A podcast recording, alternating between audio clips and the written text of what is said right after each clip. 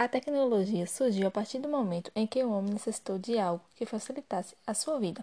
Na educação, ela surgiu há mais de 2.500 anos, sendo uma de suas primeiras formas as tábuas de pedra. E com o passar do tempo foi evoluindo e hoje a informática transita em alta velocidade e em grande quantidade. A sociedade do conhecimento prioriza algumas competências e habilidades, já quem não possui, elas ficam excluídas. No século XXI, a tecnologia digital tem sido uma ferramenta que facilita o cotidiano das pessoas e contribui para o processo de ensino-aprendizagem.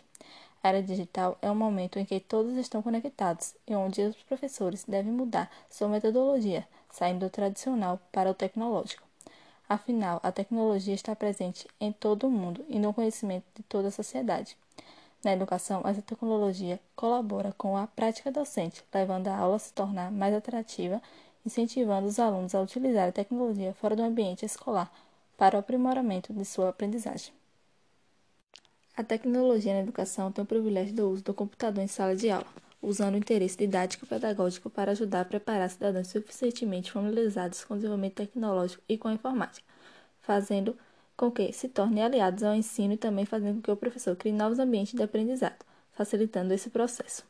O computador dentro da sala de aula facilitará o desenvolvimento cognitivo intelectual, racional, lógico e formal, o pensamento crítico e a habilidade de inventar ou encontrar soluções para problemas. Como uma ferramenta de aprendizagem, o computador é um transmissor de conhecimento, onde é dividido por níveis. Do mesmo modo, ele vem vinculado com tutoriais associados à proposta pedagógica, mas ao trabalhar com tutoriais, o professor não consegue acompanhar o desenvolvimento do aluno, tendo apenas acesso ao produto final. O docente deve ter uma visão ao desenvolvimento do discente, quando o computador é utilizado para fazer o exercício e a prática, revisando o assunto abordado na aula, envolvendo a memorização e repetição, sendo possível também usar jogos educativos simuladores para tornar as aulas mais atrativas.